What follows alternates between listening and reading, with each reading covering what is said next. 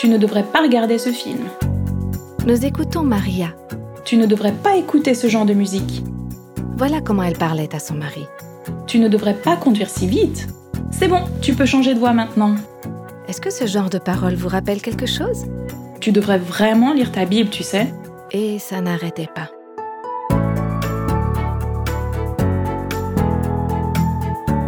Voici le podcast Réveille nos cœurs. Et nous continuons ensemble la série Le pouvoir des mots.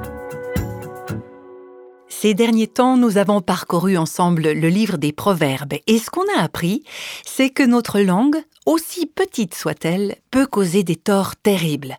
Le livre des Proverbes met en évidence plein de mauvaises manières dont on peut se servir de notre langue. Et j'aimerais en rappeler maintenant quelques-unes pour nous rafraîchir un peu la mémoire. Nous avons parlé ensemble de ce que représentent par exemple des offenses, des péchés comme la tromperie, le mensonge, quand on prononce des calomnies, quand on fait des commérages, quand on bavarde sans arrêt, quand on dit des choses futiles. On a vu aussi les faux témoignages, le livre des proverbes qui traite aussi beaucoup du péché que représente la moquerie et également des paroles blessantes, des paroles dures. Ce livre biblique met en garde contre des paroles perverses, des paroles qui sont corrompues, mauvaises, et il nous met en garde aussi contre les paroles profanes, les paroles désinvoltes, celles qu'on dit sans réfléchir. Et il y a d'autres aspects du livre des Proverbes qu'on n'a pas encore abordés dans cette série de podcasts. C'est la vantardise et les querelles, les paroles querelleuses, les polémiques. Il y a une chose intéressante aussi que nous rappelle le livre des Proverbes, c'est que il est préférable pour un mari de vivre dans un coin ou sur un toit ou dans un endroit désert plutôt que de vivre avec une femme qui conteste tout le temps et qui a des paroles querelleuses. Et vous savez, ce genre de harcèlement verbal peut être un véritable repoussoir et peut rendre fou un bon nombre d'hommes. Le livre des Proverbes parle aussi des personnes insensées, une personne insensée qui use de flatterie avec des paroles ignorantes et stupides. Alors en étudiant ensemble le livre des Proverbes ces derniers temps, notre cœur a été touché, on a peut-être été convaincu d'avoir mal agi, et ça nous a amené à confesser nos péchés. Et on a pu dire au Seigneur, mais c'est vrai, moi aussi je me reconnais dans ces paroles, pardonne-moi. Ta parole, c'est comme un miroir, elle me révèle l'état de mon cœur, elle me révèle les façons dont je pêche contre toi avec ma langue. Et on a pu voir ensemble aussi que les mauvaises paroles sont liées à une attitude du cœur qui est mauvaise. C'est de l'abondance du cœur que notre bouche parle. Comme moi, vous avez peut-être pleuré, prié, peut-être même raconter à un proche ce que vous avez appris ces derniers temps.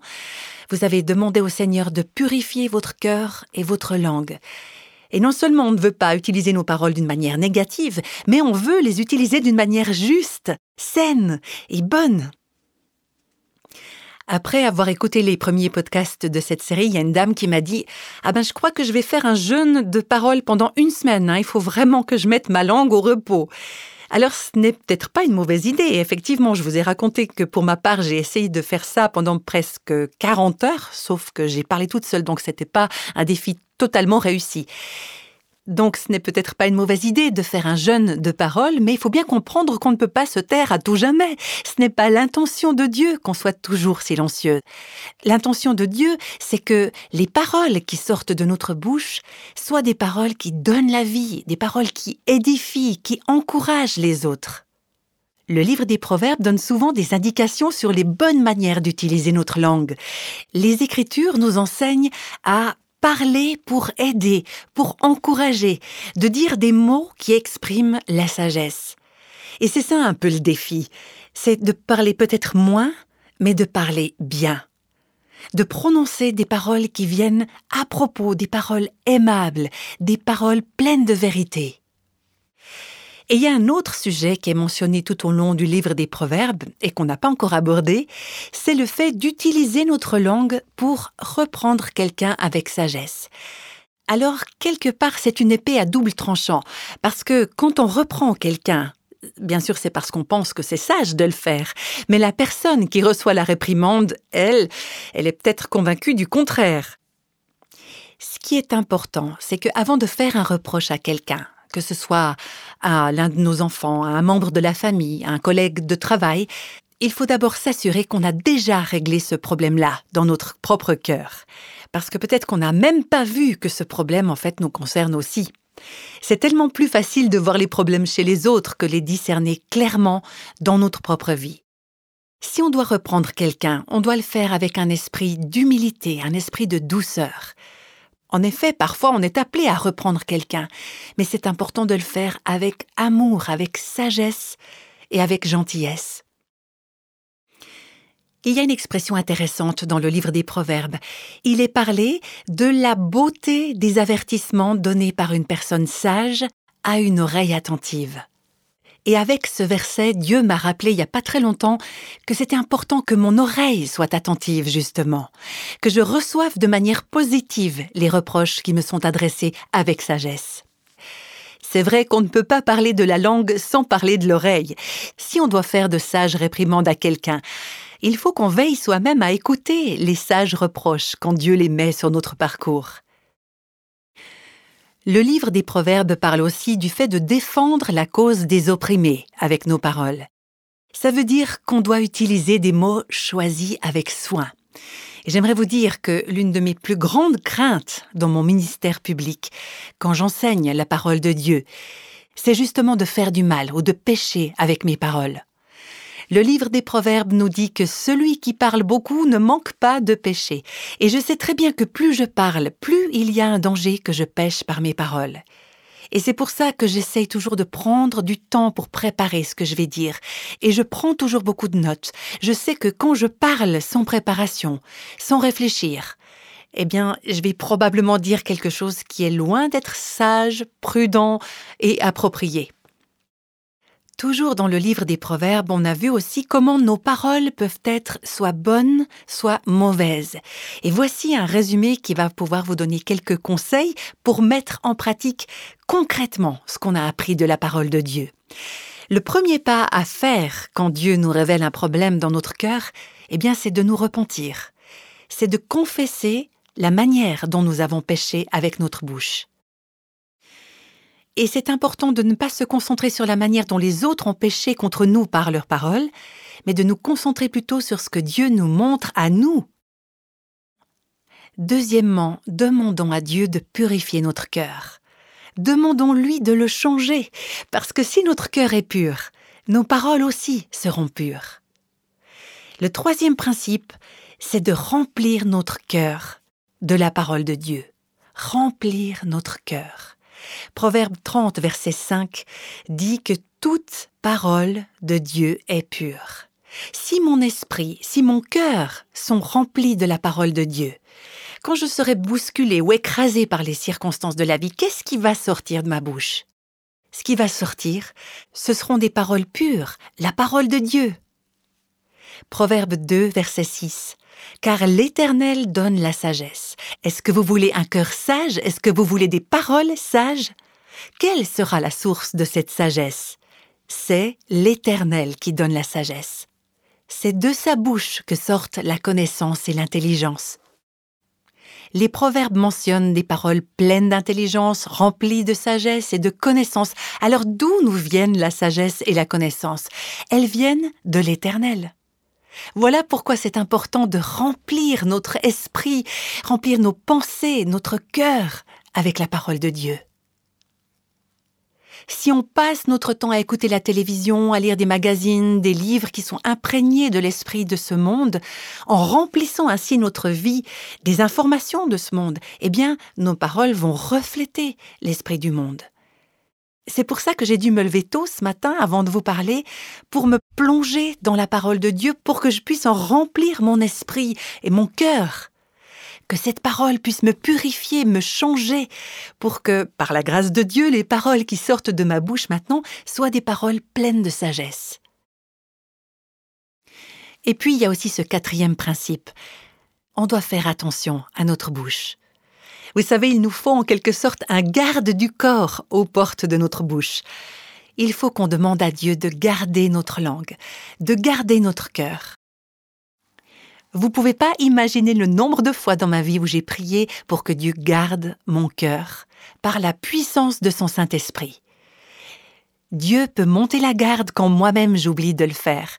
Mais moi aussi, je dois garder ma bouche, parce que Dieu ne le fera pas sans ma collaboration. Voilà ce qui est dit dans Proverbe 13, verset 3. Celui qui veille sur sa bouche garde son âme.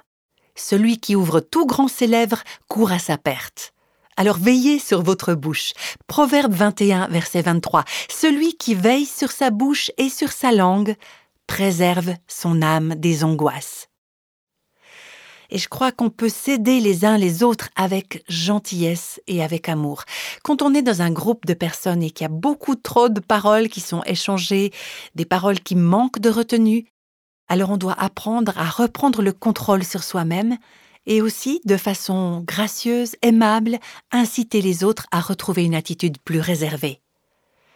Il y a un verset qui ne se trouve pas dans le livre des Proverbes, mais dans les psaumes, un verset que je vous invite à apprendre par cœur et à mettre en pratique dans votre vie. C'est le psaume 141, verset 3. C'est une prière que j'ai souvent répétée dans ma vie, et notamment quand je préparais cette série de podcasts. Voilà ce qui est dit. Éternel, mets une garde à ma bouche, veille sur la porte de mes lèvres. Éternel, mets une garde à ma bouche, veille sur la porte de mes lèvres. Je vous propose d'écrire ce verset sur des petites cartes ou des post-it, de le glisser dans la pochette de votre téléphone ou de le mettre en fond d'écran sur votre téléphone pour pouvoir prier avant chaque conversation téléphonique. Éternel, mets une garde à ma bouche, veille sur la porte de mes lèvres. Vous pouvez mettre aussi ces cartes ou ces post-it un peu partout chez vous, dans votre salle de bain, sur votre table de nuit, dans votre voiture si vous en avez une. Et avant d'aller à une rencontre ou un rendez-vous, avant un dîner entre amis, faites cette prière. Éternel, mets une garde à ma bouche, veille sur la porte de mes lèvres. Les Écritures nous rappellent que si nous gardons notre bouche tout en demandant l'aide du Seigneur, alors on va garder notre âme de la destruction et des problèmes. Demandez à Dieu de rendre vos paroles sages et douces. Un de mes versets préférés dans le livre des Proverbes, il se trouve au chapitre 31, verset 26, et c'est un autre verset que je vous encourage à apprendre par cœur. Tout ce chapitre 31 parle en fait d'une femme bienveillante, on l'appelle souvent la femme vertueuse. Elle ouvre la bouche avec sagesse et un enseignement plein de bonté est sur sa langue. Verset 26. Est-ce que votre famille pourrait dire que ce verset vous ressemble? Est-ce que vos collègues de travail pourraient dire que c'est comme ça que vous parlez? Est-ce qu'on dit de vous, chaque fois que cette femme ouvre la bouche, c'est pour parler avec sagesse? Même quand elle donne des instructions à ses enfants, elle s'exprime toujours avec gentillesse. C'est une femme sage et douce à laquelle j'aimerais ressembler. Moi, je peux vraiment témoigner que ça ne vient pas naturellement, mais grâce à la puissance du Saint-Esprit, qui nous aide à nous contrôler et qui nous remplit. Alors oui, on peut devenir des femmes au cœur sage et doux, des femmes dont les paroles sont sages et douces. Vous vous rendez compte à quel point ça peut être un cadeau pour votre famille? Quel cadeau ça peut être pour un conjoint, pour des enfants, pour des colocataires, des collègues, des gens de votre communauté, vos voisins, vos amis. Un cœur sage et doux. Un cœur duquel débordent des paroles sages et douces. Voilà, on vient de voir comment partager autour de nous des mots pleins de grâce et de gentillesse. Voici donc le témoignage de Maria qui a beaucoup appris sur ce sujet. Elle va nous raconter son histoire. Il y a quelques semaines, le Seigneur m'a aidé à comprendre que je n'étais ni la mère ni la prof de mon mari, mais que je pouvais le servir et apprendre de lui. Le Seigneur m'a rappelé qu'il lui avait déjà donné une mère, une maman merveilleuse. Il m'a aussi rappelé qu'il a donné à mon mari un prof qui s'appelle le Saint-Esprit. Cet enseignement-là, c'était vraiment nouveau pour moi. Après 32 ans de mariage, ça nous a apporté un immense changement. La veille du jour où le Seigneur m'a mis cette conviction dans le cœur, mon mari avait englouti un sac entier de bonbons pendant qu'il regardait des matchs à la télé. Alors j'ai craqué et je lui ai dit des choses méchantes, comme par exemple Non mais tant qu'à faire, avale tout simplement un kilo de sucre. Tu vas voir, tes dents vont toutes pourrir. Bref, même une maman ne dirait pas ça à ses enfants. Quand le Seigneur m'a convaincu de mon erreur, je suis allée vers mon mari et je lui ai dit Alain, je me suis vraiment mal comportée. Pardonne-moi, s'il te plaît. Il s'est tourné vers moi, il avait l'air stupéfait. Après, je lui ai dit Sois patient avec moi, s'il te plaît. Il m'a fallu 49 ans pour comprendre ça, tu vois. Je n'apprends pas très vite. J'ai affiché une petite carte dans ma salle de bain avec ce verset dessus. Mais toi, mon âme, repose-toi paisiblement sur Dieu, car mon attente est en lui. Et j'ai ajouté cette petite note. Maria, arrête d'étouffer Alain et les enfants avec tes exigences. La plus jeune de mes filles, celle qui a 21 ans et qui vit encore à la maison, m'a dit il n'y a pas longtemps Maman, tu as vu comme papa a changé ces dernières semaines? Elle savait que j'avais tendance à harceler les autres par mes paroles et que maintenant j'essayais d'obéir au Seigneur dans ce domaine. Pour m'encourager, elle m'a dit C'est incroyable, même les prières de papa sont différentes. Quelques jours après, elle m'a dit Maman, as-tu remarqué que papa sourit beaucoup plus Dieu est bon, il nous permet d'apprendre encore et toujours. Maria, est-ce que vous pourriez nous donner des exemples de comment vous étiez une prof pour votre mari? Je lui disais des choses du genre Tu ne devrais pas regarder ce film, tu ne devrais pas écouter ce genre de musique, tu devrais te garer là-bas, tu ne devrais pas conduire si vite. C'est bon, tu peux changer de voie maintenant. Tu devrais vraiment lire ta Bible, tu sais. Et ça n'arrêtait pas. Le changement est apparu il n'y a même pas six semaines. J'ai encore du mal à y croire. Et est-ce qu'il vous est déjà arrivé cette situation où vous avez choisi de ne pas lui faire la leçon comme si vous étiez sa mère ou sa prof, mais qu'il continue de faire quelque chose que vous auriez aimé qu'il ne fasse plus? Alors comment est-ce que vous gérez ça? Eh bien, je vais dehors, ou alors je m'enferme quelque part, et je prie. Mais il n'a pas fallu longtemps pour que le Seigneur me montre que le changement de mon mari découle de mon changement. Et puis le Seigneur m'a aussi montré que souvent, il parle d'abord aux personnes sous autorité, avant de parler à ceux qui sont en position d'autorité. En fait, par mon comportement, j'empêchais Dieu d'être l'enseignant de mon mari. C'est lui le chef de notre famille, Dieu lui a donné ce rôle. Mais ce rôle, je le lui volais tout le temps. Et du coup, je lui enlevais sa confiance en lui-même, quand j'ai eu cette révélation, il s'est passé deux choses. D'abord, j'ai commencé à montrer du respect à mon mari en arrêtant de l'interrompre, en arrêtant de rajouter des détails quand il racontait une histoire, en arrêtant de le corriger en public.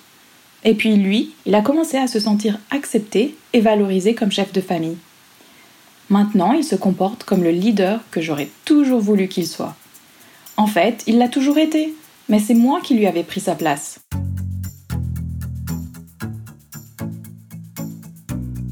Il y a quelque temps, j'ai proposé à une femme qui avait des difficultés dans son mariage de suivre un défi de 30 jours. Je lui ai dit, je vais te demander de faire deux choses pendant les 30 jours qui viennent.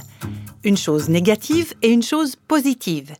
Pendant les 30 prochains jours, premièrement, il faut t'engager à ne plus dire une seule parole négative à propos de ton mari, que ce soit directement à lui ou quand tu parles de lui à d'autres personnes. Donc pas une seule parole négative sur lui, que ce soit à ta mère, à tes enfants, à tes amis, etc. Mais vous auriez dû voir sa réaction. Elle avait pris la mauvaise habitude, comme beaucoup d'entre nous d'ailleurs dans nos foyers, de relever tout ce qui l'agaçait justement chez son mari. Il y a probablement des choses qui nous auraient aussi agacés. Moi, je dis pas qu'il n'y avait pas de vrais problèmes, mais elle était vraiment devenue très critique sur tout. Elle en était même arrivée au point où elle ne voyait que ce qui était négatif dans son mari. Plus rien de ce qu'il faisait n'arrivait à plaire à cette femme. Et je les connaissais assez tous les deux pour savoir qu'ils avaient tous les deux des problèmes. Mais chacun d'entre eux avait également des qualités qui méritaient d'être soulignées. Mais les qualités, cette femme les avait complètement perdues de vue. Peut-être que lui aussi d'ailleurs, mais lui je le connaissais moins. Alors j'ai dit à cette femme, pendant 30 jours, rien de négatif à propos de ton mari. Et elle a été d'accord. Elle voulait vraiment que Dieu la change. Et sans ça, je pense pas qu'elle aurait relevé le défi. Elle était vraiment prête à abandonner l'idée de changer elle-même son mari. Elle était prête à tout. Et j'ai continué. Je lui ai dit, maintenant voici la deuxième partie du défi des 30 jours. Chaque jour, tu devras dire quelque chose que tu apprécies chez ton mari. Tu le dis à lui et tu le dis à quelqu'un d'autre. Et ça, c'était encore plus difficile pour elle parce que ça faisait bien longtemps qu'elle avait perdu cette perspective-là. Et je lui ai dit, bah, chaque jour, pense à quelque chose que tu apprécies chez lui et dis-le lui. Et si tu n'arrives pas à trouver 30 choses différentes, alors tu prends une seule chose et tu la lui répètes pendant 30 jours. Mais dis-lui ce que tu apprécies chez lui. Et dis-le à quelqu'un d'autre. Dis ce que tu apprécies chez ton mari. Et puis j'ai terminé en lui disant quelque chose d'important, et je vous le dis aussi à vous qui m'écoutez. Je lui ai dit, je ne sais pas ce qui va se passer pour ton mari pendant les 30 jours qui vont venir. mais je peux te promettre, je peux vous promettre, que vous ne serez plus la même personne après ces 30 jours. Pourquoi? Eh bien parce que vous allez regarder votre conjoint avec les yeux de l'amour. Cet amour qui ne meurt jamais. Vous savez, selon la parole de Dieu, on peut apprendre à aimer. Nous avons en nous une source d'amour surnaturel si nous sommes des enfants de Dieu. Et ça veut dire qu'il y a de l'espoir. Il y a un espoir aussi grand et aussi vaste que l'amour même de Dieu. Cet amour qui dit Qu'est-ce que je peux laisser Dieu faire en moi qui comblera un besoin chez la personne que Dieu m'appelle à aimer? Que j'en retire quelque chose ou pas? Comment est-ce que je peux donner dans cette relation? Je ne veux plus pointer du doigt ce qui ne va pas chez l'autre. Je veux plus faire du surplace et attendre que ce soit l'autre qui change. J'ai envie, Seigneur, de te laisser me changer. J'ai envie de te laisser aimer à travers moi. Je suis prête à être incomprise, je suis prête à être lésée peut-être même. Est-ce que ce n'est pas ce que nous révèle le chemin que Jésus a suivi au calvaire?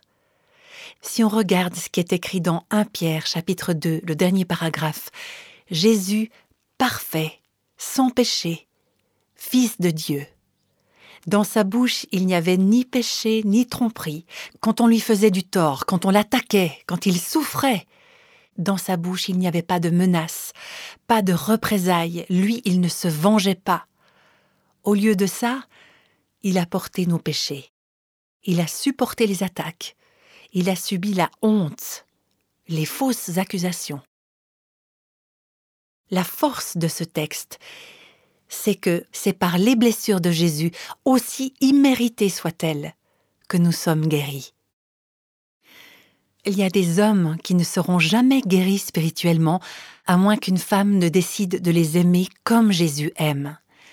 Et ça veut dire, si vous me permettez la comparaison, que cette femme doit accepter d'aimer comme Jésus aime de prendre et de porter les péchés des autres. C'est ça l'amour absolu. Alors vous n'êtes pas obligé d'aimer comme ça. Vous pouvez rester égoïste. Vous pouvez rester fière, malheureuse.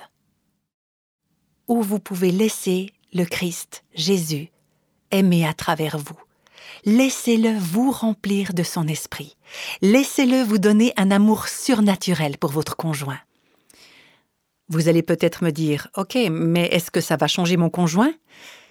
Ça, je ne peux pas le dire, mais je suis sûre d'une chose, oui, ça va vous changer vous. De nombreuses femmes ont déjà relevé ce défi de 30 jours et nous ont écrit en nous disant qu'elles ont obtenu des résultats incroyables. Des femmes comme Julie, par exemple. Je pourrais vous donner des centaines d'exemples de l'inefficacité de mon harcèlement, mais ça prendrait beaucoup trop de temps. Je le faisais toujours avec comme prétexte de partager la vérité avec amour. Mais Dieu est intervenu. Il a travaillé dans le cœur de mon mari. C'est ça qui fait toute la différence.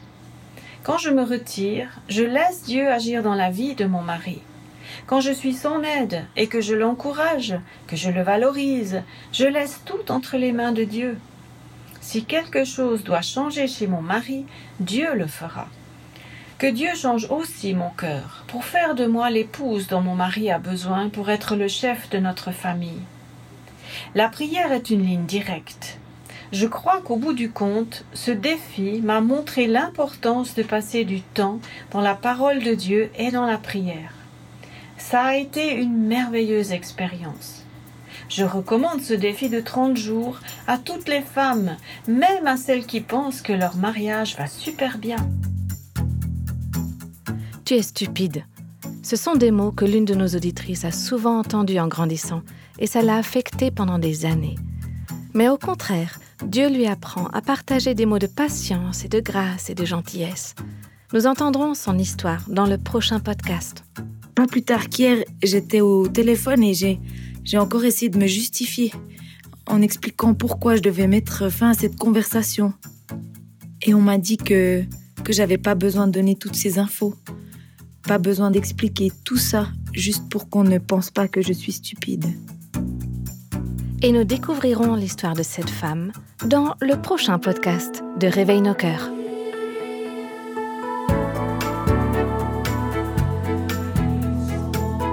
Tous les extraits de la Bible sont tirés de la version Louis II 1910. Réveille nos cœurs est le ministère francophone de Revive Our Hearts, initiative de Life Action Ministries avec Nancy DeMoss Volgemuth. Avec les voix de Christine Raymond et Jeannette Kosman. Les témoignages sont lus par Anita Sandana, Evelyn Heun et Sarah Piaget.